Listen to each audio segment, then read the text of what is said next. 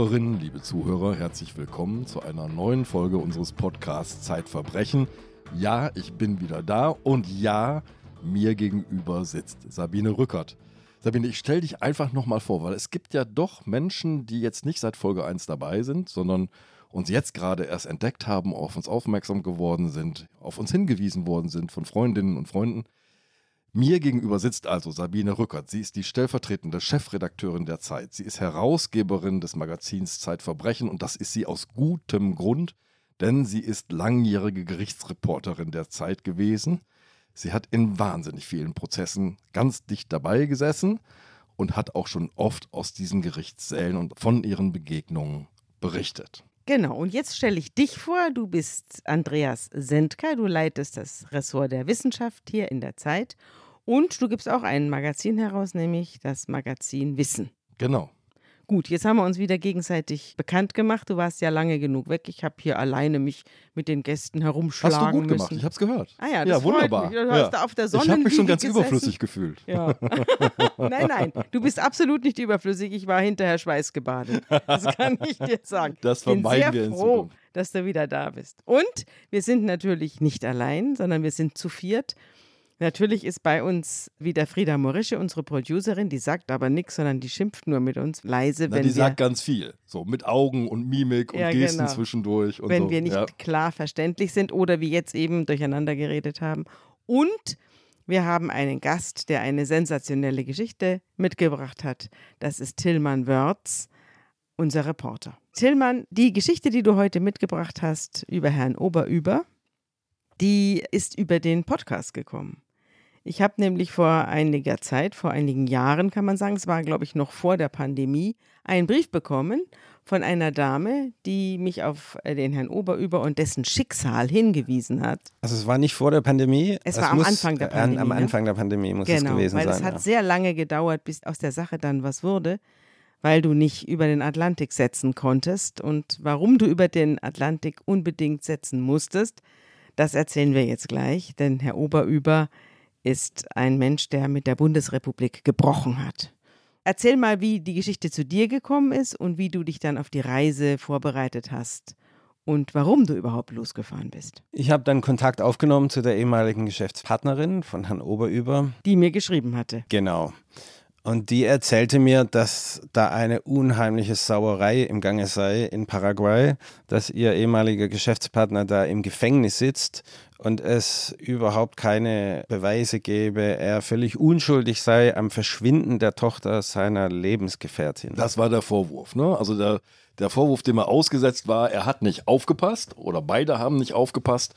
Und das kleine Kind, sieben Jahre alt, Juliette, ist verschwunden. Genau, und es ist ein Justizskandal, dass er jetzt in Untersuchungshaft sitze, monatelang schon, und da müsse jetzt jemand mal recherchieren und gucken, was da alles schiefläuft in Paraguay. Und das fand ich natürlich zuerst mal einen interessanten Gedanken, weil sie auch erwähnte, dass Rainer Oberüber dem Reichsbürgermilieu nahesteht. Und ich dachte, also ein Mensch, der mit Deutschland gebrochen hat und nach Paraguay ging, weil er nicht mehr in der Bundesrepublik leben wollte und in Freiheit sein wollte, nicht mehr in so einem Unterdrückerstaat wie hier.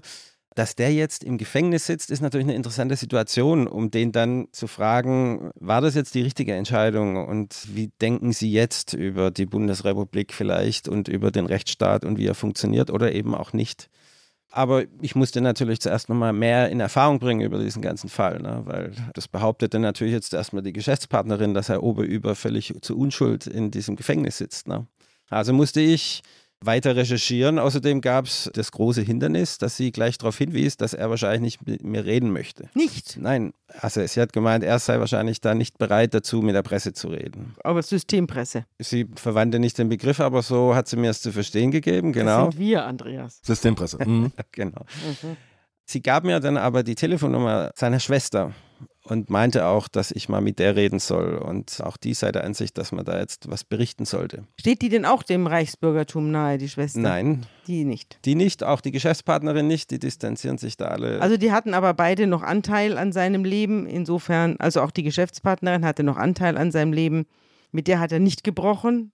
Auf jeden Fall hat sie das so aufgeregt und sie hat sich für ihn so eingesetzt und er hat ihr so leid getan, dass sie tatsächlich zum Stift gegriffen hat und mir geschrieben hat. Das fiel mir im Grunde schon gleich am Anfang auf, dass es da nicht nur die beiden, sondern sogar noch eine dritte Frau gab im Hintergrund in seinem Leben, die eben trotz seiner politischen Ansichten nicht mit ihm gebrochen hatten und sich unheimlich für ihn eingesetzt haben und, und sehr positiv auch über ihn geredet haben.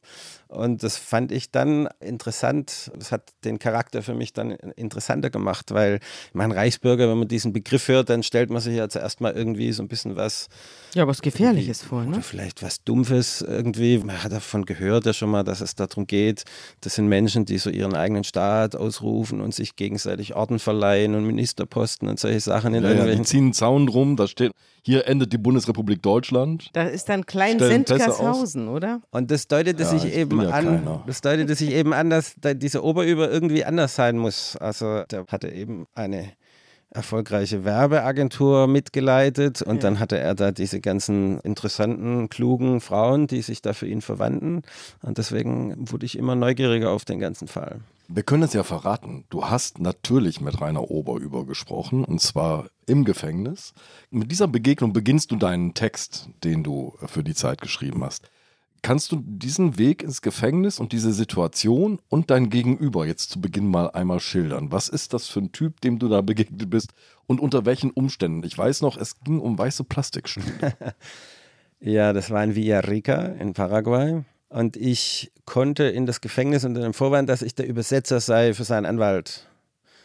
Weil damals war ja eben noch die Pandemie voll im Gange und äh, unter dem Vorwand wurde Rainer Oberüber auch lang der Kontakt sogar zu seinem Anwalt teilweise verwehrt. Wann warst du denn dort? Ich war dort im März 2021. Und es hieß immer, also wegen Corona sei es gerade nur sehr eingeschränkt möglich, Leute zu besuchen. Und dann durfte der Anwalt aber wieder rein und hat dann eben mich da mit reingenommen, damit ich übersetze. Wobei Rainer Oberüber auch sehr gut Spanisch spricht, aber das war jetzt eben so die Legende. Und dann saß ich da auf einem weißen Plastikstuhl und da kam ein schlanker Mann mit sehr feinen Gesichtszügen und streng nach hinten gekämmten Haaren zum Pferdeschwanz und hat mich sehr freundlich begrüßt und gefragt, ob ich gern was zu trinken hätte und hat sich zu mir gesetzt und dann mit mir geredet. Also es hatte sich bestätigt, den Eindruck, den ich ja schon von YouTube-Videos hatte von ihm. Verändert hatte sich bei ihm nur die Frisur. Also auf den YouTube-Videos, als er noch politisch aktiv war, hatte er kurze Haare und hatte einen Blazer an und jetzt saß er da in Sportklamotten und mit Pferdeschwanz. Jetzt müssen wir, glaube ich, die Geschichte des Rainer Oberüber erzählen. Sie wird münden, das müssen wir vorwegnehmen. In einem ganz verhängnisvollen Tag am 15. April 2020. Dieser Umbruch findet statt. Da ist Oberüber schon nach Paraguay übergesiedelt, hat eine Lebensgefährtin gefunden, die hat zwei Kinder. Und eines der Kinder, das haben wir ja schon vorweggeschickt, verschwindet an diesem Tag Und ist bis heute verschwunden. und ist bis heute verschwunden. Aber jetzt müssen wir, glaube ich, erstmal die Geschichte des Rainer Oberüber erzählen, denn der ist ja erstens mal nicht immer Reichsbürger gewesen, sondern ein, ist als ganz normaler bundesrepublikanischer Bürger zur Welt gekommen. Ganz normaler bundesrepublikanischer Bürger, aber auch bereits mit einer Migrationsgeschichte in seiner Familie. Seine Oma stammte aus Paraguay und dann kam dieser Familienstrang über Spanien dann nach Deutschland. Er wuchs in Düsseldorf auf, ging da aufs Gymnasium und studierte dann Betriebswirtschaftslehre und wollte in der Umbruchsphase der Wende dann was machen, was ihn herausforderte, was er spannend fand und hat sich entschlossen, eine Firma zu gründen in Dresden. Bevor er das getan hat, also als er Schüler war und Student, war er ja auch schon jemand, der nicht einfach alles akzeptiert hat, was man ihm gesagt hat. Er galt ja, du hast ja, glaube ich, auch mit frühen Lebensgefährten, mit Schulkameraden oder Kommilitonen gesprochen, die gesagt haben, er war damals schon jemand, der viel gezweifelt hat und aufsässig war, also auch intellektuell aufsässig. Genau, es war jemand, der nicht einfach hinnehmen wollte, was Lehrer sagten und hat denen gern widersprochen und da seine eigene Meinung dagegen gehalten, ja. Das war wohl ein auffälliger Wesenszug an ihm, aber sonst war er nicht weiter politisch aktiv. Und offenbar mochte Herausforderung, in diese Umbruchzeit hinein in Dresden ein Unternehmen zu gründen. Das war schon ziemlich aufregend. Genau, oder? er kaufte sich dann damals eine bereits bestehende Firma und modelte die zu einer Werbefirma um, weil er sich dachte, also Werbung war jetzt nicht gerade so ein Business, was in der DDR besonders professionell betrieben wurde und da hat er eine Chance für sich gesehen. Ich glaube schon, ja, da hatte er einen guten Geschäftssinn. Er war dann auch relativ erfolgreich. Also er hat dann gearbeitet für die Dresdner Philharmoniker, für die Commerzbank, auch für den äh, Freistaat Sachsen. Also er hatte wirklich sehr renommierte Kunden, hat da Werbekampagnen gemacht, Radiospots, die er dann auch selber eingesprochen hat. Er hat so eine sehr angenehme, sonore Stimme. Und die Firma florierte und ihm ging es wirtschaftlich gesehen auch sehr gut. Er fuhr dann Harley Davidson und einen Porsche und man könnte sagen, es ist einer, der es zu was gebracht hat. Und dann war ihm das nicht mehr Herausforderung genug. Dann hat er sich wieder zu neuen Ufern aufgemacht und das hatte bei ihm auch viel mit einer spirituellen Suche zu tun. Also er interessierte sich zunehmend auch für spirituelle Fragen, reiste zu Kraftorte wie nach Stonehenge oder Palenque in Mexiko und beschäftigte sich mit Kartenlegen und mit Meditation und Fragen der spirituellen Sinnsuche. Er zog dann nach Berlin und nannte sich auch spiritueller Manager und wollte sich unabhängig machen als Unternehmensberater. Hat er denn in seine Beratungstätigkeit diese Ideen mit reingenommen tatsächlich oder ist er deswegen gebucht worden? Weißt du das? Ich frage nur, vielleicht ist das noch eine Idee sozusagen. Es gibt ein Interview mit ihm in dem Magazin Emotion aus der Zeit und das klang eigentlich jetzt ganz bodenständig. Also da ging es im Wesentlichen darum, wie Menschen Energien freisetzen können und eingerostete Denkmuster aufbrechen können. Und da stand er denen zur Seite und beriet vor allem selbstständige Unternehmer, die neue Wege suchten. Also das klang eigentlich alles noch ganz vernünftig und war jetzt geschäftsmäßig, glaube ich, mäßig erfolgreich, also nicht mehr so erfolgreich wie seine Werbefirma, die ja nach wie vor sehr gut aufgestellt ist mit 40 Mitarbeitern. Die Dame, mit der er die Werbeagentur gemacht hat, das war diejenige, die an mich geschrieben hat. Und jetzt, als er spiritueller Manager ist, lernt er eine Frau kennen, die Frau Schäfer, seine Lebensgefährtin. Ah, die kennt er schon. das ist nämlich eine tolle ja. Geschichte da meldet sich plötzlich eine ehemalige Ach, Mitschülerin stimmt. bei ihm. Genau, die ging mit ihm zur Schule und hatte ihn ganz aus den Augen verloren, aber bei einem Halbmarathon las sie seinen Namen auf der Liste. Und dann hat sie Kontakt mit ihm aufgenommen und so sind die sich wieder begegnet. Und er hatte dann einen Beratungsauftrag als Unternehmenscoach in Karlsruhe bei einer Spedition und hat ihr dann da auch einen Job vermittelt. Und dann ging sie auch nach Karlsruhe und so sind die sich näher gekommen. Die sind sich so nahe gekommen, dass sie gemeinsam ein Haus gebaut haben. Und dass sie eine spirituelle Hochzeit gefeiert haben. Genau. Was muss man sich denn unter einer spirituellen Hochzeit vorstellen? Barfuß im Sand, oder? Nee, sie waren weiß angezogen. Ich habe die Hochzeitsbilder gesehen. Ja, okay. und es war ein Maya-Priester, der sie getraut hat. In Mexiko? Es war in Mexiko, ja, in mhm. Palenque. Und die hatten dann eben auch beide solche Reisen unternommen. Und für die Lebensgefährtin war das auch eine sehr aufregende Phase in ihrem Leben, weil sie da gemeinsam mit ihm auf die Suche ging. Nur hat er dann zunehmend angefangen, sich auch für Politik zu interessieren und sich da auseinanderzusetzen. Und seine Lebensgefährtin baute dann weiter im Garten des gemeinsamen Hauses Tomaten und Zwiebeln an und ärgerte sich dann immer mehr darüber, dass Rainer Obeüber bei Vorträgen und politischen Diskussionsveranstaltungen unterwegs war und sie in Karlsruhe zu Hause saß. Es gibt einen Schlüsselmoment, an den erinnert sich Rainer Oberüber auch, das hat er dir erzählt, wann das eigentlich begonnen hat, sein politisch ein wenig ins Abseits geratende Engagement. Genau. Das war eine Kneipe in Berlin, glaube ich. Eine Kneipe in Berlin, wo ein Freund getroffen hat, der ihm erzählt hat, dass die Bundesrepublik gar kein Staat sei, sondern eine GmbH. Und da meinte er dann zuerst, und so erzählt er das auch heute, da dachte er, was für ein Quatsch. Aber dann hat er das Deutschlandprotokoll gelesen, das ist so ein Standardwerk der Reichsbürgerszene, wo eben also diese Figur der Deutschland als GmbH auch ausdiskutiert wird. Und er fand das dann interessant, dass man da sich fragt, ob das dann alles so ist, wie man sich das vorstellt. Und das hat er auch bei seiner spirituellen Suche im Grunde auch schon in diese Richtung betrieben, immer wieder die Dinge zu hinterfragen und dahinter zu gucken, dass nicht alles so ist, wie es wirkt und äh, das Sein hinter dem Schein. Und da hatte er jetzt ein politisches Pendant dazu gefunden, zu seiner spirituellen Suche, nämlich hinter diese Fassade zu blicken der Bundesrepublik. Diese Idee mit der GmbH, die wirkt ja äh, tatsächlich sehr kurios, wenn man das zum ersten Mal hört. Das ist aber eine Figur, die tatsächlich auftaucht bei allen möglichen Gesprächen in dieser Reichsbürger Szene und wo man dann eben auch merkt, dass die auch so einen gemeinsamen Diskurs verfolgt. Das ist ja keine Ideologie, sondern da hat ja jeder so seine eigenen Gedanken, aber es gibt schon so ein paar Versatzstücke, die immer gleich bleiben und die GmbH gehört da fix dazu. Der Hintergrund ist der, dass es tatsächlich eine Bundesrepublik Deutschland Finanzagentur GmbH gibt, die auch in Frankfurt im Handelsregister steht. Die wurde, es wird behauptet, die wurde kurz vor der Wiedervereinigung gegründet, was aber nicht ganz stimmt.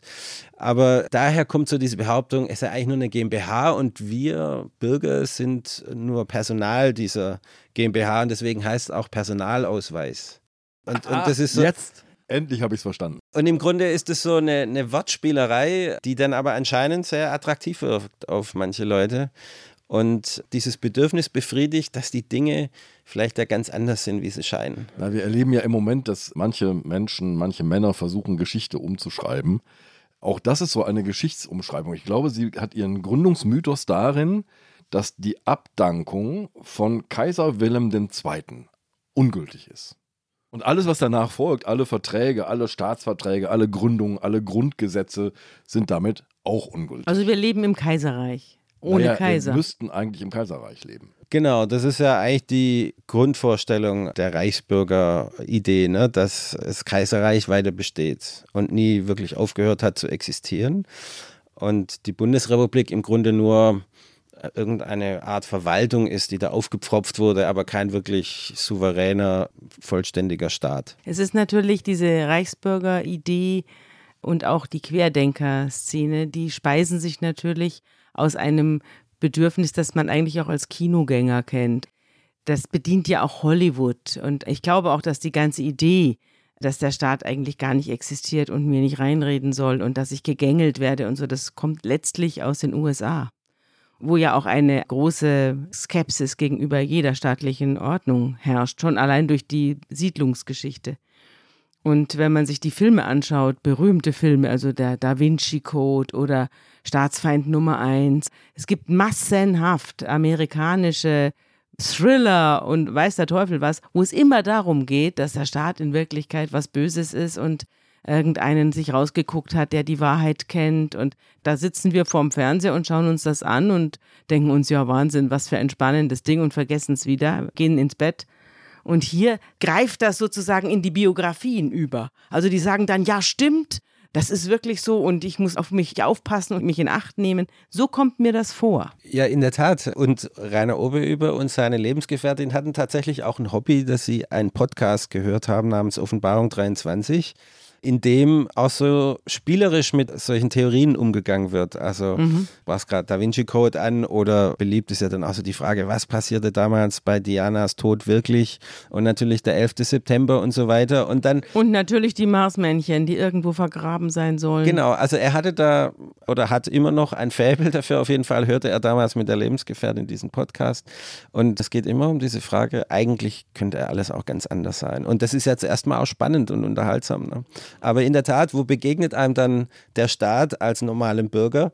Das ist dann im Grunde, wenn ich ein Knöllchen kriege von der Polizei ne? und dann mich darüber ärgere, dass ich jetzt hier schon wieder was zahlen soll. Einem Staat, der ja vielleicht gar keiner ist. Oder Steuern zahlen Oder muss. Steuern zahlen. Es gibt ja dieses Video, das habe ich mir jetzt kurz vor unserer kleinen Begegnung hier nochmal angeguckt, wo Herr Oberüber im Kreise anderer Reichsbürger sitzt und die eine sagt, diese Schulen, die es gibt, die verstopfen die Gehirne unserer Kinder, hier werden nur nach Nützlichkeit werden kleine Soldaten der Gesellschaft herangezüchtet und der nächste schimpft auf was anderes und dann kommt Oberüber. Ich habe ein bisschen was übersprungen noch, weil es mir dann auch zu langweilig wurde.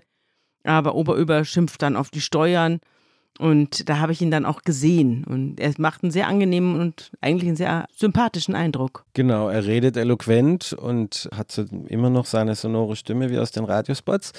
Äh, und fordert aber eben auch dazu auf, dass dieses Steuern zahlen, dass man das eigentlich tun braucht. Das ist der Staat, der das nur will, aber das sollte man mal ausprobieren, ob das funktioniert. Das funktioniert auch ohne. Und er hat damals auch viel wie er sagt, selber mit so einem leicht ironischen Ton, er hat sehr viel interessante Korrespondenz geführt mit verschiedenen Polizeidirektionen und Finanzämtern.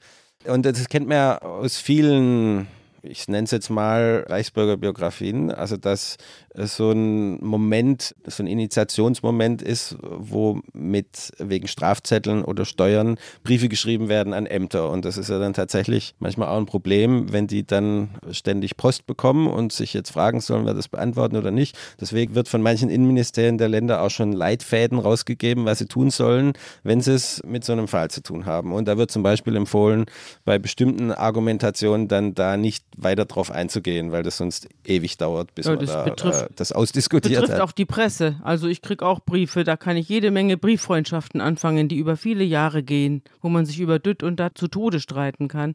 Aber da breche ich dann auch in der Regel, wenn ich dann merke, woher der Wind weht, den Kontakt ab. Lass uns noch einmal diese Reichsbürgerszene ein bisschen genauer betrachten. Das sind so schätzungsweise, ich glaube, der Verfassungsschutz gibt so Schätzungen ab. Das sind so ungefähr 20.000 Menschen in Deutschland. Lange Zeit hat man die so als, naja, so bisschen spinnert abgetan, spinnert aber harmlos. Sollen die doch einen Zaun um ihr Grundstück ziehen, da irgendwie Republik noch was dranhängen und ihre eigenen Personalausweise ausstellen? Das stört ja im Prinzip am Ende keinen. Und dann gab es aber doch einige Ereignisse. Ich glaube, es gab eine polizeiliche Durchsuchung, da wurde auf die Polizisten geschossen. 2016 in Georgensmünd, genau. Da wurde, sollten äh, illegale Waffen beschlagnahmt werden und der Hausbesitzer hat dann auf die Polizisten das Feuer eröffnet, drei getroffen und einer starb. Und damit war schlagartig klar, so harmlos sind die nicht. Die ist schon wieder so die Frage, da wird jetzt äh, Rainer Oberüber sich drüber echauffieren und sagen, es gibt überhaupt nicht die und wer soll das überhaupt sein? Und er sei schon mal gar kein Reichs Reichsbürger und. Ach, er sagt von sich, dass er ja, kein Reichsbürger ja, sei. was ist er denn dann? Ein Wahrheitssuchender. Mhm. Die Frage habe ich ihm mal gestellt. Also ich habe ihn gefragt, also was bist du dann? Und sagt er, ein Wahrheitssucher. Und das Interessante an ihm finde ich, er wirkt da tatsächlich auf mich wie ein Wahrheitssuchender. Also ich, ich habe ja wirklich das Gefühl, dass der auf der Suche ist und da viel Energie aufwendet, um bestimmte Dinge zu verstehen. Also der wirkt auf mich wie ein ein Mensch, der viel nachdenkt und reflektiert. Und das macht durchaus auch äh, Freude, mit dem in so einen Austausch zu gehen. Aber dann kommt man natürlich an Punkte, ja, wo man schwer hat, da mitzugehen bei den mhm. Gedanken, die er entwickelt. Der denkt nicht nur nach oder sucht, sondern der setzt auch um. Das ist das, was Rainer Oberüber, glaube ich, auszeichnet. Das haben wir in seiner Biografie jetzt schon mehrfach gesehen, dass er auch keine Angst vor Brüchen hat in seiner Biografie. Und während seine Lebensgefährtin Martina Schäfer, also oder seine Ehefrau Martina Schäfer, im Garten die Tomaten pflegt, wächst in Rainer Oberüber der Gedanke, auszuwandern. Ja, er hat ja auch abends Gäste da, die sich gegenseitig anheizen, wie dir die Frau Schäfer erzählt hat. Und ständig hatte noch jemand eine Idee, wo wir überall belogen und verarscht werden. Daraus bestanden die abendlichen Runden und sie sollte da also mitschimpfen und das hatte sie irgendwann mal satt. Ja, sie hat es sehr eindrücklich geschildert, dass es auch so eine negative Energie gewesen sei dann da am Tisch, weil wenn man sich gegenseitig nur drin bestätigt, wie gemein da die da oben sind und so weiter. Also es war vor allem aber Rainer Oberüber, der dann eben für sich äh, beschlossen hat, dass er jetzt auch was tut, wenn ihm hier was nicht passt. Und da reifte wohl die Idee, auszuwandern. Und er fuhr zum ersten Mal 2017 nach Paraguay und schaute sich verschiedene Grundstücke an, mit dem Gedanken bereits, eins zu kaufen und auszuwandern. Du hast doch mit der Frau Schäfer auch lange gesprochen. Erzähl mal, was ist das für eine Frau? Die hatte ja dann keinen Bock mitzugehen. Erzähl mal, was ihre Motive waren und wie sie sich da an ihn erinnert hat. Aber sie hat auch gut über ihn gesprochen, nicht? Das war ja eine dieser Frauen, die dann gesagt haben, der Rainer ist schon okay. Ja, genau also die ihn sehr bewundert auch, die hat gesagt, also den kann man auf eine Kreuzung stellen und der macht immer was draus. Also die hat sein Machertum bewundert und beschreibt ihn als einen sehr charmanten, aufmerksamen Partner. Sie selber ist im Bankgeschäft tätig und äh, wie auch die anderen beiden Frauen sehr gebildet, sehr eloquent, sehr angenehm im Umgang und hatte aber das Gefühl, dass sie eigentlich alles hat. Ein schönes Haus, einen schönen Garten, einen Hund. Warum sollte sie jetzt nach Paraguay? Das war für sie nicht verständlich. Gute Frage. Würde ich mich auch fragen. Oh, wie schön ist Paraguay. das war für sie nicht wirklich verständlich, warum sie da jetzt hin sollte. Und für Oberüber war das jetzt aber ein wohl wichtiger nächster Schritt. Paraguay und Deutschland irgendwas dämmert mir da. Das hat doch eine längere Geschichte, oder? Und keine gute. Und keine gute immer. Genau, es gibt ja schon im 19. Jahrhundert deutsche Auswanderung nach Paraguay. Eine der prominentesten war die Schwester von Friedrich Nietzsche, die dort eine Kolonie namens Nueva Germania gegründet hat, 1886. Auch schon neues Deutschland. Nueva Germania, genau. Die gibt es immer noch, diese Kolonie. Aber damals diese, diese erste Gründungsphase, die endete im Selbstmord ihres Mannes und sie kehrte dann auch wieder zurück nach Deutschland. Und es folgten dann vor allem auch nach dem Zweiten Weltkrieg die Einwanderung von Nazis, wie Josef Mengele beispielsweise, der in Paraguay untertauchte und dann Der Arzt, der Versuche in Auschwitz gemacht hat. Genau. Dieser Mörderarzt. Dann gab es eine lange Phase der Diktatur in Paraguay mit Alfred Strössner, in der auch ganz vielen ehemaligen Nazis, ich sage immer ehemalige Nazis, aber das waren wahrscheinlich immer noch Nazis, die dann nach Paraguay gingen und da auch leicht dann Aufenthaltsgenehmigungen bekamen. Strössner selber war ja deutschstämmig. Genau. Oder? Aber auch alle möglichen anderen Abenteurer hat es nach Paraguay gezogen, Rinderzüchter, die da ihr Glück versuchten und auch schon immer äh, religiöse Minderheiten, die sich verfolgt fühlten in der Heimat. Äh, in Paraguay gibt es äh, sehr große äh, Mennonitengemeinden, wie beispielsweise Philadelphia, das ist die Hauptstadt des westlichen Landesteils Chaco, wo Ostfriesisch gesprochen wird als erste Verkehrssprache. Die sind da in den 30er Jahren eingewandert und so ist es eigentlich eine sehr, sehr bunte Mischung aus Einwanderern, die es da nach Paraguay verschlagen hat. Aber woran liegt das? Liegt es am Klima? Liegt es am politischen Klima? Woran liegt das, dass das immer so attraktiv war? Über, wie du ja schon sagst, fast zwei Jahrhunderte quasi. Also zum einen war es immer relativ einfach, dort Aufenthaltsgenehmigung zu bekommen, Land kaufen zu können und dann da eben sein neues Leben zu beginnen. Also es gibt auch nur ein paar People da, ne? Das sind nicht viele. Es sind elf Millionen sieben, oder so. Sieben Millionen leben in Sieben Paraguay. Millionen, genau. ach so, noch weniger. Und von der Fläche her ist Paraguay ja noch etwas größer als Deutschland. Mhm. Und von daher gab es da immer viel Platz und Bedarf an neuen Leuten, die kommen und das Land mithelfen, entwickeln. Und Deutsche waren da willkommen. Rainer Oberüber ist jetzt auch in Paraguay unterwegs und er sucht, das hast du schon gesagt, nach einem Grundstück und der wird, glaube ich, relativ rasch fündig. Wie alt ist er denn zu dem Zeitpunkt? 56. 56 und hat große Pläne, denn er sucht, glaube ich, nicht nur ein Grundstück, um ein Häuschen drauf zu errichten, sondern ein bisschen mehr. Genau, er hat die Idee, dass er ein großes Grundstück entwickelt für andere deutsche Einwanderer, die da auch wie er eine neue Existenz aufbauen wollen, ein Haus kaufen wollen. Und er ist derjenige, der ihnen das ermöglicht, den Einstieg in Paraguay. Er kauft dann ein Grundstück mit 29 Hektar, Monte Pacara heißt dieses Grundstück, und plant da fast, also da hat es Platz für fast 50 Häuser mit äh, einem kleinen Geschäft, mit einem kleinen Naturreservat, einem Restaurant, einer Bar. Also das sind so seine Pläne. Und er fängt auch schon an, für sich selber zuerst mal ein Haus zu bauen, das dann das zukünftige Verwaltungshaus sein soll für dieses Deutschland hat Oberhausen, Paraguay bekommt Oberüber. Genau. Muss man denn in Paraguay keine Steuern zahlen? Kriegt man da keine Knöllchen, wenn man falsch parkt? Der Steuersatz in Paraguay ist deutlich niedriger, bei 10 Prozent ungefähr. Mhm. Und äh, Knöllchen wahrscheinlich weniger als hier. Äh, in Paraguay heißt es da immer so ein bisschen, es gibt zwar Gesetze, aber das heißt nicht immer, dass sich jeder daran halten muss. Mhm. Das war auch schon ein bisschen so mit Corona. Also, Also ist ein bisschen Wild West noch. Hängt auch davon ab, wo genau in Paraguay man jetzt unterwegs ist, ob in Asunción oder außerhalb. Aber genau, es hat auf jeden Fall dieses Versprechen, dass der Staat weniger reinredet in das Leben der Menschen. Das wird noch eine Rolle spielen. Ne? Denn es kommt auch ein bisschen drauf an, wem man was in die Hand drückt, glaube ich auch. So auf dem Korruptionsindex ist Paraguay nicht so schlecht unterwegs. Ja, genau. Es gibt eine Schätzung von Transparency International, dass Paraguay auf Platz 137 von 180 Ländern der Welt ist, was Korruption angeht. Also nach oben gehend. Genau, Platz also 1 Platz ist eins- derjenige mit der wenigsten Korruption. Genau, und dann ist 137 wirklich keine besonders gute Platzierung auf der Skala. Ja, Da ist noch Ja. Luft nach oben, Ja. wie man so schön sagt. Ja. ja genau. So, in diesem Staat ist jetzt Rainer Oberüber unterwegs, baut sein Häuschen und lernt jemanden kennen. Ja, und nennt sich anders jetzt. Nicht? Ach ja, er hat auch richtig. anderen Das müssen wir Namen. auch noch sagen. Ja, er heißt jetzt gar nicht mehr Oberüber, sondern er hat sich nach seiner Oma benannt. De los Santos Paz. Rainer de los Santos Paz, genau. Und er widmet sich jetzt auch seinem Geschäft und lässt auch seine politische Vortragstätigkeit jetzt ruhen. Er ist dann der Ansicht, jetzt hat er genug geforscht und äh, aufgeklärt und jetzt beginnt eine neue Lebensphase. Also in Deutschland muss man nochmal zusammenfassen, war er oft unterwegs, du hast es ja gesagt. Es gibt diese YouTube-Videos von Veranstaltungen, wo er auftritt und er vertritt sozusagen seine Theorien über den Zustand und die Rechtmäßigkeit des Staates. Du schilderst das ganz schön, wie er das macht, weil er anders als andere, die dort sitzen, ist er ein sehr besonnener und sehr überlegter Redner.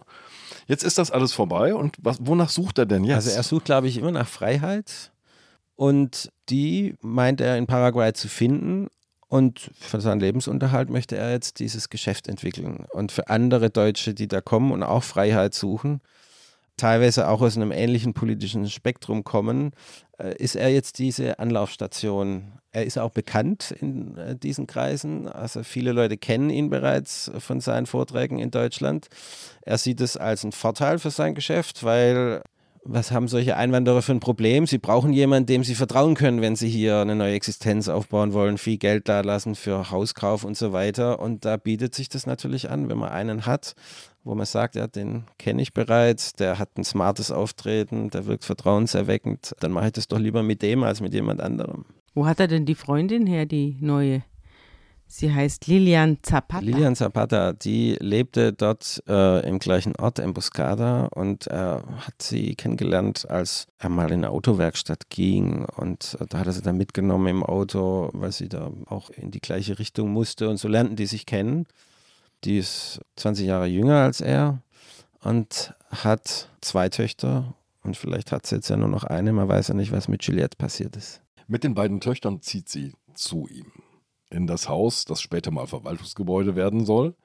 Die ältere Tochter Charlotte ist elf und Juliette ist die jüngere Tochter, über deren Verschwinden wir jetzt reden müssen. So ein Grundstück braucht offenbar auch in Paraguay einen Zaun drumherum.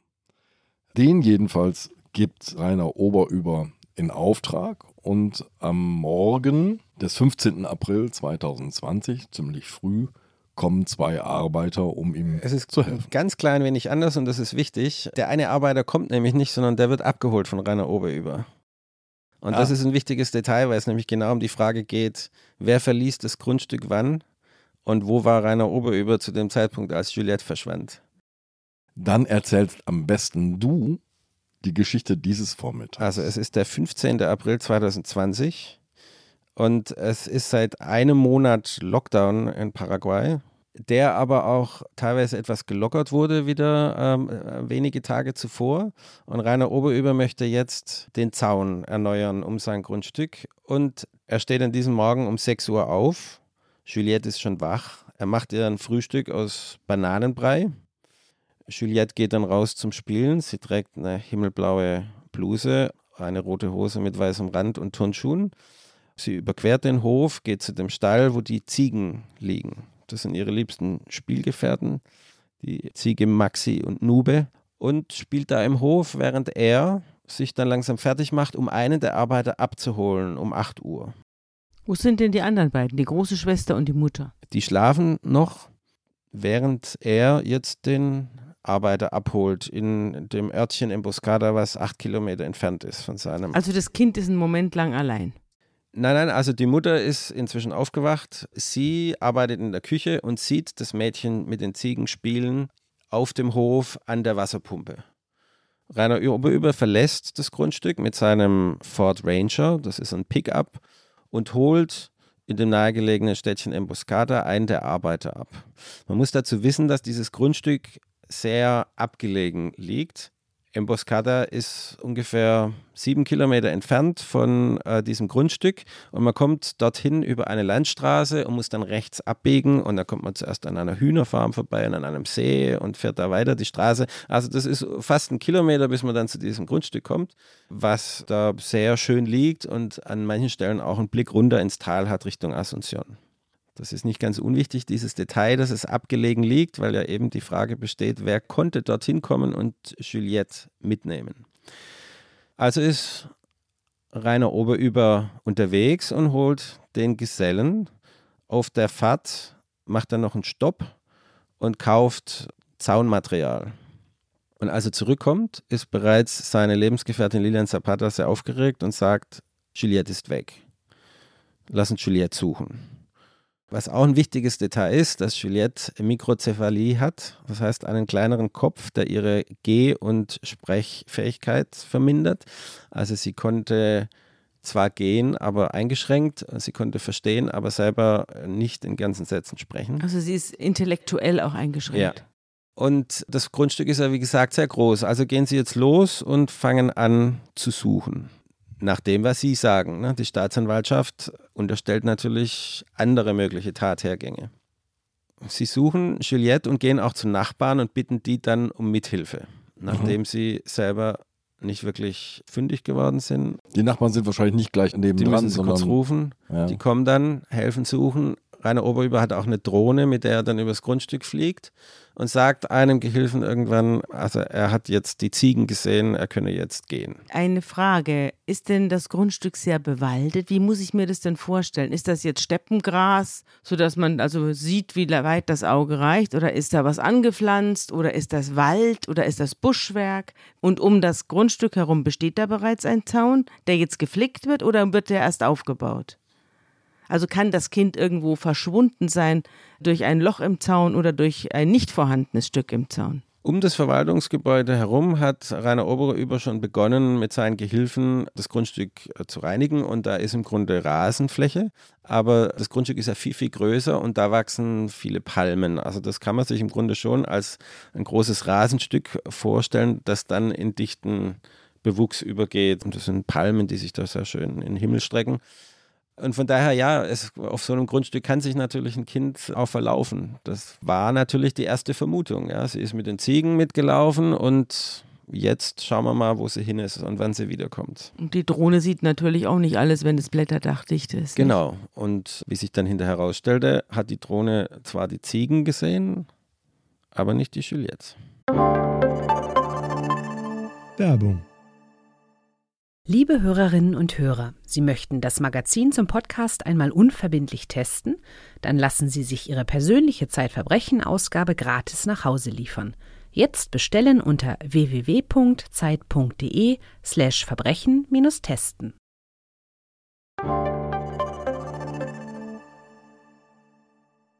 Die Suche geht weiter, Juliette bleibt verschwunden. Rainer Oberübers Lebensgefährtin, die Mutter, wendet sich jetzt an die Polizei und meldet ihre Tochter vermisst. Aber sie meldet sich erst an die Polizei am nächsten Tag. Ich frage mich, wenn meine Tochter weg ist, dann schlafe ich doch nicht nochmal drüber und gehe dann am nächsten Morgen zur Wache. Also man muss sich, wie gesagt, das nochmal vor Augen führen, dass das Grundstück ja sehr abgelegen ist. Und das Erste, was ich ja vielleicht machen will, ist jetzt suchen, weil ich davon ausgehe, das ist ein großes Grundstück, die ist da irgendwo.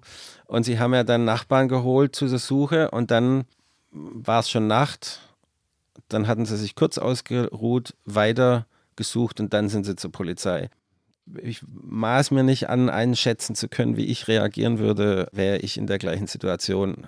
Ich habe mich nur gewundert, weil hier steht 24 Stunden. Ich bin natürlich jetzt nicht in Paraguay und ich habe auch kein Grundstück, das jetzt kilometerlang durchforstet Mehrere Hektar groß ist. Ja. Mhm.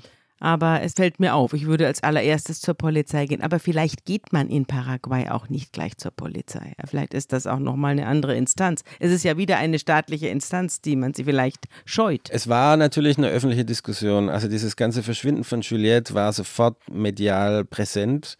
Und es ging natürlich auch gleich um diese Frage, also wieso sind die nicht gleich zur Polizei?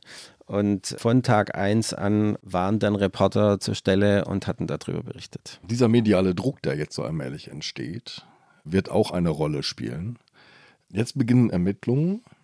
Die gehen zunächst mal wahrscheinlich relativ offen in alle möglichen Richtungen. Man kann aber jetzt schon sagen, sie münden am 4. Mai 2020 in die Verhaftung von Rainer Oberüber und seiner Lebensgefährtin. Also den beiden wird jetzt erstmal vorgeworfen, sie hätten die Fürsorge und Erziehungspflicht verletzt. Genau, also der Vorwurf auf Spanisch heißt Violación del deber de cuidado, also Verletzung der Fürsorgepflicht und Abandono, das heißt Aussetzen. Also es waren zwei Vorwürfe, die da jetzt erhoben werden.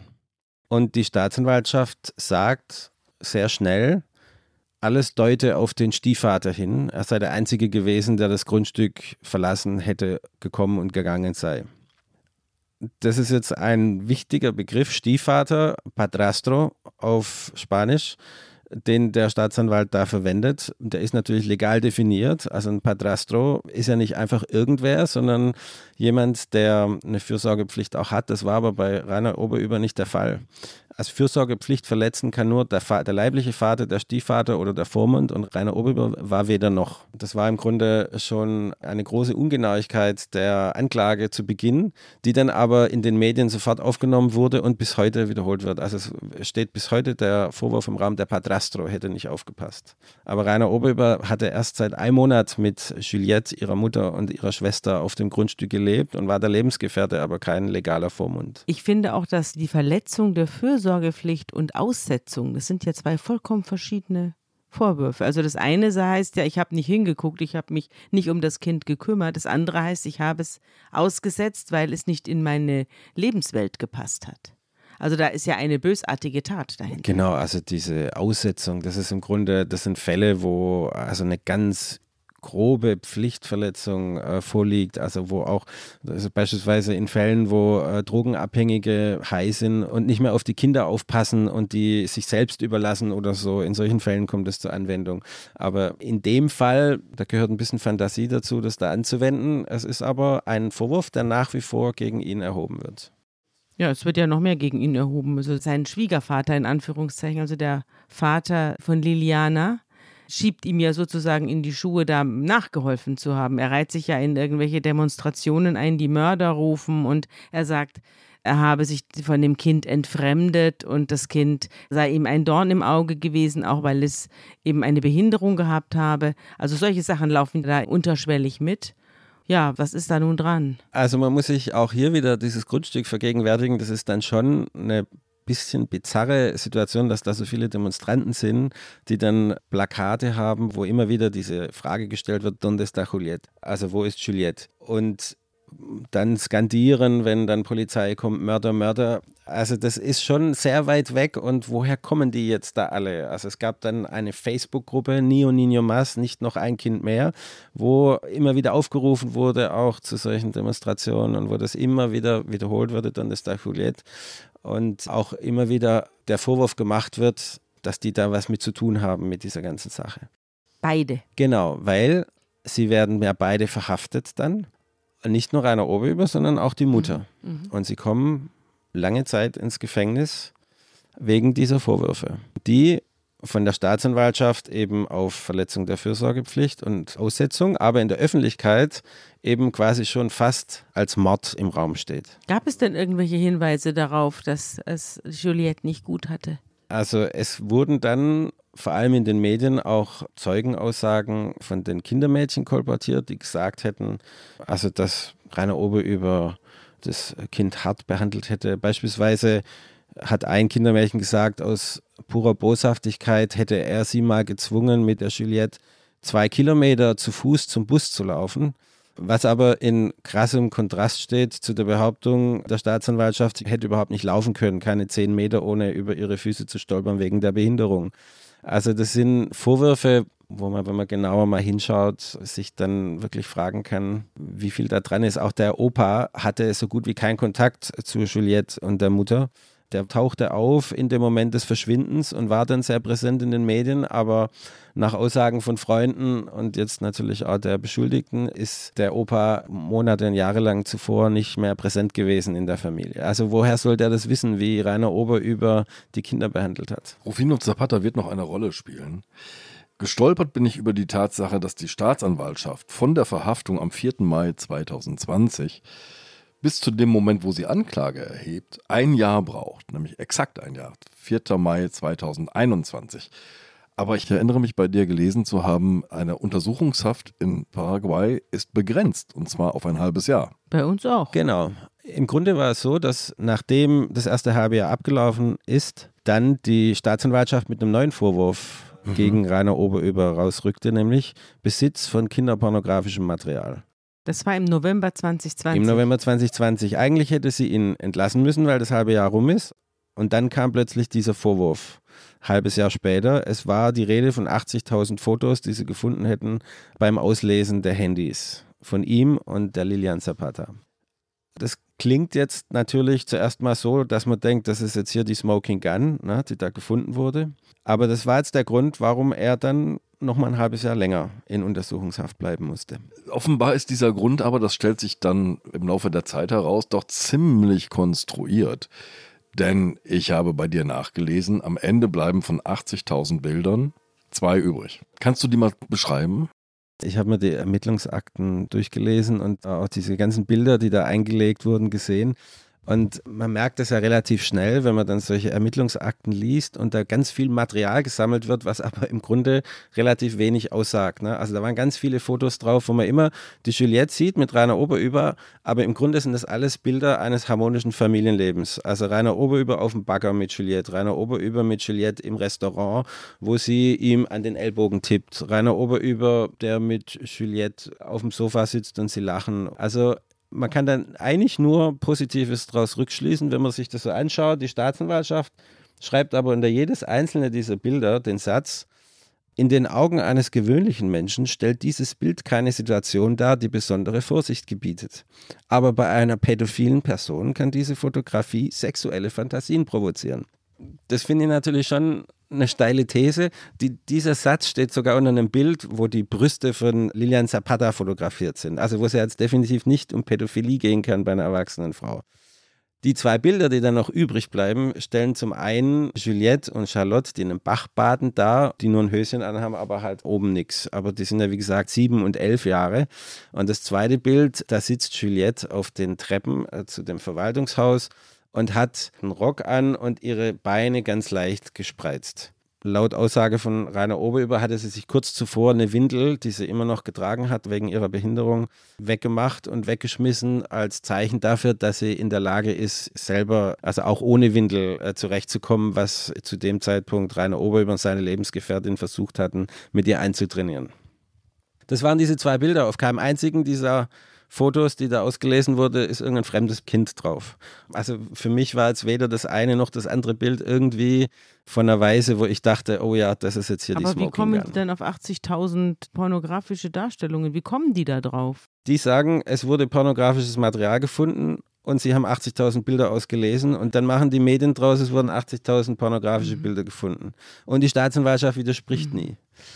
Also da wird nie irgendwas richtig gestellt, sondern da hat es sich dann ein medialer Hype entwickelt um diesen ganzen Fall, wo dann klar war, also hier ist ein Mensch, der der Einzige war, der es gewesen sein konnte und der auch noch ganz klar pädophil ist und warum zögert eigentlich die Staatsanwaltschaft? Du hast dich umgehört. Auch in der, ich nenne sie jetzt mal deutschen Gemeinde dort.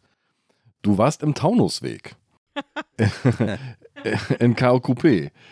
Wen hast du dort angetroffen?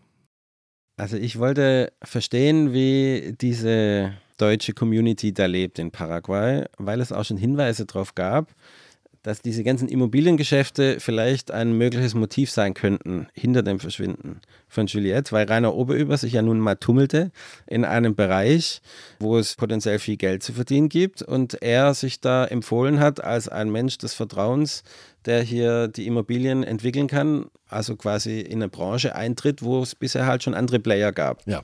Das hatte auch der Rechtsanwalt schon angedeutet, auch gegenüber den Medien, dass da eine deutsche Mafia zugange sei. Also wollte ich natürlich wissen, wer könnte das potenziell gewesen sein. Und äh, Rainer Oberüber hatte einen Geschäftspartner, dem er auch vorwarf, dass er ihn auch betrogen hätte um Geld.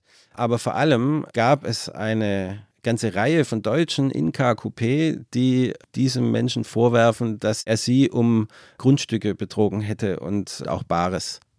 Also bin ich zu denen hin, in den Taunusweg und habe mit denen gesprochen. Die haben mir diese Fälle dargelegt. Wie soll denn der Betrug vor sich gegangen sein? Also das Versprechen an diese Neuankömmlinge, die sich alle vorher nicht kannten, war ja, du brauchst jetzt hier dein Grundstück und die Papiere dafür und du brauchst dann eine Firma, die dir das hinstellt.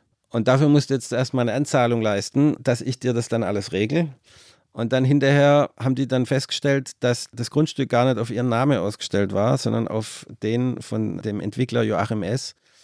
Oder dass Baukosten plötzlich explodierten, weil halt das viel zu billig angegeben war und plötzlich wurde alles teurer. Und sie dann Anzahlungen geleistet hatten und gemerkt haben, wenn sie so weitermachen, können sie es gar nicht fertig bauen und haben das dann gestoppt und wollten das Geld zurück von ihm. Und die saßen da jetzt alle auf so einer wunderschönen Veranda mit Blick in das ewige Grün und am Pool und mit Drinks und so und erzählten mir, wie sie da übers Ohr gehauen wurden. Und mir dann auch erzählt haben, wie sie sich selber wundern, sie seien alle so kritisch gewesen in Deutschland und hätten alles immer hinterfragt. Und im Grunde haben sie niemand vertraut und dem Staat schon gar nicht. Und dann kommen sie, so sagte das dann einer, der mal ein Transportunternehmer in Frankfurt war, dann kommen sie in, am Flughafen in Asunción ab und geben ihren Verstand bei der Sicherheitskontrolle ab und überlassen dann ihr Geld so einem windigen Typen, äh, der sie dann übers Ohr haut. Und das fand ich äh, vielsagend, äh, weil im Grunde das ja ein ähnlich auch für Rainer Oberüber gelaufen ist. Der hatte dem gleichen Menschen vertraut. Das war das Bindeglied zwischen der Szene. Und das andere Bindeglied ist eben, dass das auch alles Menschen sind, die sich dem politischen System der Bundesrepublik entfremdet hatten. Also die waren sich dann auch mit Rainer Oberüber einig, äh, dass das ein guter Schritt war, nach Paraguay zu gehen und dem verdorbenen System der BRD den Rücken zugekehrt zu haben und jetzt endlich in einem Land zu sein, wo sie frei sind und wenn die dann da bauen, äh, muss man sich das ja auch so vorstellen, die kümmern sich da um alles selber. Ne? Also die bohren ihren eigenen Brunnen für Wasser, die müssen ihre eigene Stromleitung legen. Das dürfen die aber auch alles und haben dann riesen Grundstücke von der Größe und von der Pracht, die sie sich hier natürlich nicht so leisten können. Und da saßen sie und teilten das Schicksal, betrogen worden zu sein und den falschen Menschen vertraut zu haben und jetzt nicht zu wissen, wie sie wieder zu ihrem Recht kommen, weil das ist ja eigentlich auch die weitere Parallele zwischen dieser Community dann und Rainer Oberüber. Weil es natürlich auch keinen Staat gibt, Es der gibt ihnen Recht, dieses Recht verschafft. Genau, sie haben Probleme, das zu finden und sie vermuten überall, dass quasi die Gegenseite immer mehr mit Geld die entsprechenden staatlichen Stellen besticht, damit sie nicht zu ihrem Recht kommen. Das, was auch dann Rainer Oberüber im Gefängnis genauso immer vermutete, dass da jemand dass auch, da oder? jemand im Hintergrund Geld zahlt. Also quasi, dass, dass nicht mehr der Rechtsstaat funktioniert, sondern dass es entscheidet, wer mehr zahlt. Ich spitze das jetzt mal zu. Steht jetzt in dieser Runde da am Pool so ein bisschen der Verdacht im Raum, es gibt eine Immobilienmafia, die vielleicht am Ende auch für das Verschwinden von Juliette verantwortlich um ist. Oberüber aus dem Weg zu räumen. Also das ist eine Möglichkeit, die so formuliert wurde. Die kriminelle Energie trauten sie auf jeden Fall dem Geschäftspartner von Oberüber und eben ihrem, der auch ihr eigener Geschäftspartner war, zu. Aber sie hat natürlich auch da keine Beweise. Ja, das sind alles nur Spekulationen, ein Fischen im Dunkeln. Und das Problem war aber eben nur, dass ja eben die Staatsanwaltschaft eigentlich recherchieren müsste, was da dran ist und das aber nicht tat. Im Gegenteil, als ich bei der Staatsanwaltschaft war, sagten die mir, alles deutet eben auf diesen Oberüber hin und es gab keinen Erpresserbrief, was auf eine Entführung hindeuten könnte. Die Möglichkeit, dass es Menschenhandel war, ist relativ eingeschränkt, weil die Juliette zwar das richtige Alter hatte, aber warum sollten sie ein behindertes Kind entführen? So zynisch wie das klingt, ja, aber gibt es viele andere Kinder, die sie entführen könnten in Paraguay? Es gibt solche Fälle in Paraguay. Es gibt welche, aber auch nicht übermäßig viel. Also es ist jetzt nicht so, dass das jetzt naheliegen würde. Und Sie sagten mir, es gab keinen Hinweis auf geschäftliche Konflikte bei Rainer Oberüber. Und das stimmt definitiv nicht. Da gab es geschäftliche Probleme. Aber der Joachim S., der sitzt ja nun selbst im Gefängnis oder ist im Hausarrest. Der ist ja selber mit der Staatsanwaltschaft in Konflikt gekommen. Da ging es dann um häusliche Gewalt. Also der hatte seine Frau verprügelt und sie behauptet auch einen Mordanschlag auf sie verüben lassen. Also sie hat mir ein Video gezeigt, wo man sieht auf einer Überwachungskamera, wie sie so einen dunklen Weg heimläuft und dann hält ein Motorrad neben ihr mit zwei Typen. Einer steigt ab, zielt auf sie. Man sieht, dass sie erschrickt und wegrennen will, aber dann steigen die wieder aus dem Mofa und fahren weg. Da hat die Pistole einfach nicht ausgelöst. Und sie behauptet, das muss er gewesen sein, weil er ihr das auch angedroht hatte, dass er was tut. Und da ging aber wohl auch das Gericht in KQP mit, weil er kam dann unter Hausarrest. Also das ist ein sehr windiger Geselle tatsächlich. Der verließ Deutschland, nachdem er hier eine Insolvenz hingelegt hat und hat dann da eine neue Existenz in Paraguay aufgebaut und im Immobiliengeschäft dann eben viel Geld verdient. Augen auf beim Häuserkauf in Paraguay. Nicht nur in Paraguay übrigens. Es gibt noch einen weiteren Mann, über den wir jetzt sprechen müssen. Das ist Rufino Zapata. Das hatte ich schon angedeutet. Das ist der Großvater von Juliette, der Vater von Lilian. Und im Laufe der Ereignisse und der Ermittlungen erhebt Lilian jetzt Vorwürfe gegen ihren Vater. Also nicht gegen ihren Freund und Lebensgefährten, sondern gegen den Vater, gegen den eigenen, der wiederum die Maschine bedient, der Genau. Oberüber war's. Sie sagt, er hätte sie einem Freund ausgeliehen und sie missbraucht. Als Kind. Als Kind, wo sie so alt war, ungefähr wie Juliette, als sie verschwand. Der Vater leiht seine Tochter zum Missbrauch aus. Das Ja. ist der Vorwurf. Ja. Hat sie diesen Vorwurf nur so im privaten Umfeld geäußert? Ist sie damit zur Polizei gegangen? Ist da was passiert? Gab es Ermittlungen gegen den Großvater? Also sie hatte mir das erzählt, als ich sie besucht hat im Gefängnis und hatte es dann ungefähr zur gleichen Zeit dann auch der Staatsanwaltschaft gesagt und es ging dann auch in einer Pressekonferenz, die Rainer Oberüber quasi vom Gefängnis aus organisiert hat, das ist vielleicht auch nochmal ein interessantes Detail, wurde das dann öffentlich und gegen den Großvater wird, soweit ich weiß, jetzt auch ermittelt. Das ist der Stand der Geschichte, wie wir ihn bei dir nachlesen konnten. Wir waren bei deinem Besuch im Gefängnis. Du hast auch gesagt, du hast die Lebensgefährtin im Gefängnis Wie war es denn da? Was ist denn mit der Lebensgefährtin? Was ist das für eine Frau und was hast du mit ihr gesprochen und was hast du mit ihr erlebt? Das war schon eigentlich für mich so der emotionalste Moment, weil das einem schon ans Herz geht, wenn man sieht, diese Frau, die da im Gefängnis sitzt. Und ich war zu dem Zeitpunkt schon relativ überzeugt, dass es da sehr viele Ermittlungsfehler gab und von den Vorwürfen relativ wenig überzeugend ist. Also ich war da schon mit der Einstellung bei ihr, dass das eher was anderes gewesen sein muss, wie dass da eine Mutter ihrem Kind was angetan hat oder jetzt ihren Lebensgefährten deckt, sondern das war für mich eine Frau, die äh, ganz furchtbar darunter leidet, dass sie im Gefängnis sitzt und nicht nach ihrer Tochter suchen kann und gleichzeitig von der Staatsanwaltschaft verdächtigt wird und das ganze Land glaubt, dass sie eine absolut furchtbare, schlimme Mutter ist, die entweder ihrem Kind selbst was angetan hat oder den Mann deckt, der das vielleicht getan hätte. Und die Staatsanwältin hat zur gleichen Zeit der Presse verkündet, dass sie kurz davor seien, den Fall zu lösen. Also die Ankündigung war im Januar 21 und dass Juliette nicht außer Landes gebracht worden sei. Und das klingt natürlich alles danach, dass es da ganz konkrete Hinweise gibt und dass jetzt bald die Öffentlichkeit erfahren wird, was da jetzt eigentlich ist in diesem Fall. Und ich meine, jetzt eineinhalb Jahre später ist immer noch nichts Neues in Erfahrung gebracht. Aber wie schlimm muss das für diese Mutter gewesen sein, die da im Gefängnis sitzt, nicht selber suchen kann, äh, verdächtigt wird und dann auch noch von der Staatsanwaltschaft diese Hinweise kriegt, die bei ihr natürlich auch Hoffnung wecken, weil, weil sie natürlich dann gehofft hat, vielleicht äh, erfährt sie jetzt, was passiert ist mit Juliette. Und es kam noch schlimmer. Sie ist ja bestraft worden für das Gespräch mit dir. Bist du da auch als angeblicher Übersetzer mitgegangen oder wie bist du denn zu ihr vorgedrungen? Als Verwandter, als Verwandter. als angeblicher das Verwandter. geht auch alles offenbar in Paraguay, dass man als Verwandter da vorbeikommt. Ja, genau, das war einfach, weil sonst das zu restriktiv gehandhabt wurde, der Zugang. Und ja, sie wurde dann zwei Stunden nachdem ich bei ihr war, verlegt in ein anderes Gefängnis nach Ciudad del Este. Und jeder, der Paraguay kennt, weiß, dass Ciudad del Este ein heißes Pflaster ist. Das ist so an der Grenze zu Brasilien und Argentinien. Und das weiß man, dass da viel Schmuggel betrieben wird. Und da gibt es einfach mehr Kriminalität, organisierte Kriminalität auch als anderswo. Und im Gefängnis ist es überall in Paraguay gefährlich, aber da besonders. Und jeder, der in eine neue Zelle kommt, muss erstmal seinen Schutz suchen und wissen, wer da eigentlich der Capo ist in, in, in dem Trakt. Und, äh, Auch bei den Frauen. auch bei den Frauen, ja, ja. Also und, und wir reden hier wirklich von lebensbedrohlichen Umständen.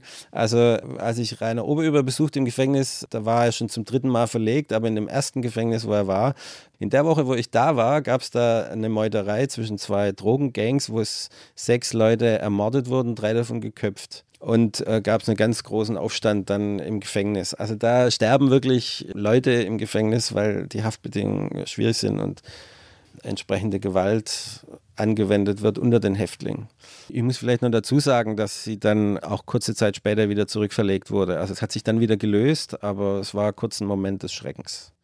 Das scheint ja so ein Spiel zu sein, ne? Ein, ein Spiel des, der, der Staatsgewalt quasi mit den beiden Gefangenen. Man ändert die Haftbedingungen je nachdem, was gerade drumherum passiert. Ja, es, äh, ich muss dazu sagen, dass es auch sehr viel mit Geld zu tun hat an der Stelle. Also ob man jetzt eine einzelne Zelle hat oder mit zumindest zu zweit sich eine teilt oder eben zu sechs, zu acht oder zu zwölf, entscheidet das Geld oder auch ob man da einen Kühlschrank drinstehen hat oder ein Handy. Irgendwann hatte das Rainer Oberüber.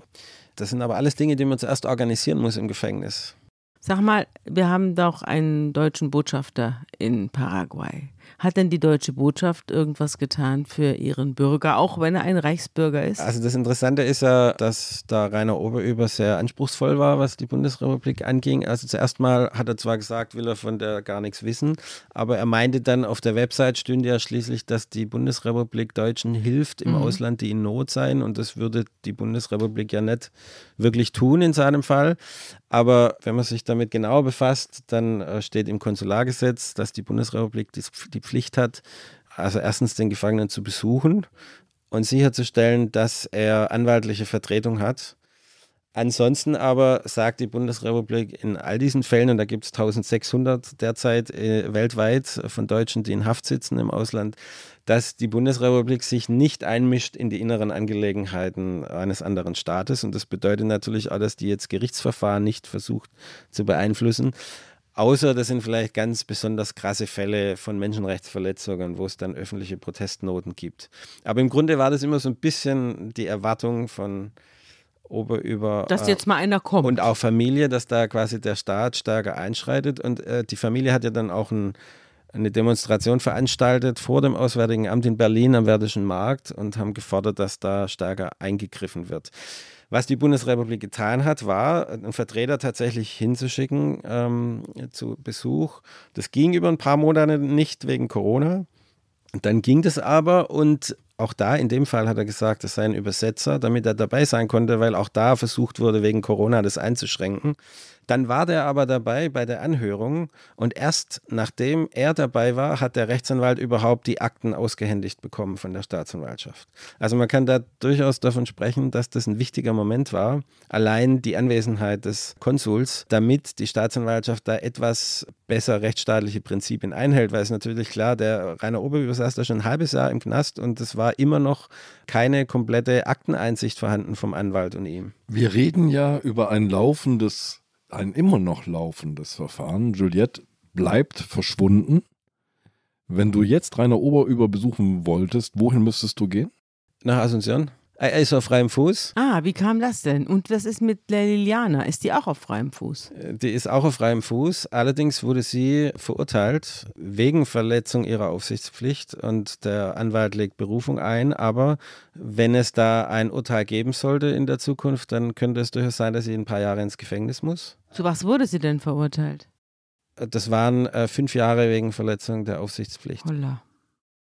Betreten der Baustelle verboten, Eltern haften für ihre Kinder. Ich habe immer dieses Schild vor Augen. Mhm. So, was bedeutet denn eigentlich Aufsichtspflicht? Genau.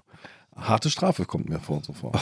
Oh, also vor allem, wenn man eben davon ausgeht, dass die Frau jetzt eigentlich ihre Tochter suchen will und die Aussicht hat, vielleicht wieder in, in, in den Knast zu wandern. Und Rainer Oberüber wurde auch vorläufig jetzt auf freien Fuß gesetzt, äh, weil eben die Untersuchungshaft schon viel zu lang war. Das hat jetzt der Anwalt tatsächlich erreicht. Hatte dein Dossier in der Zeit was damit zu tun? Oder wie lange danach kam er denn raus, nach Erscheinen des das, Dossiers? Das war ja immer so die Frage, selbst während wir äh, hier noch vor Redaktionsschluss standen, war ja die Frage sogar, ob er jetzt diese Woche rauskommt und ob er dann schon draußen ist, wenn das Ding erscheint. Das war nicht der Fall, das waren dann noch ein paar Wochen.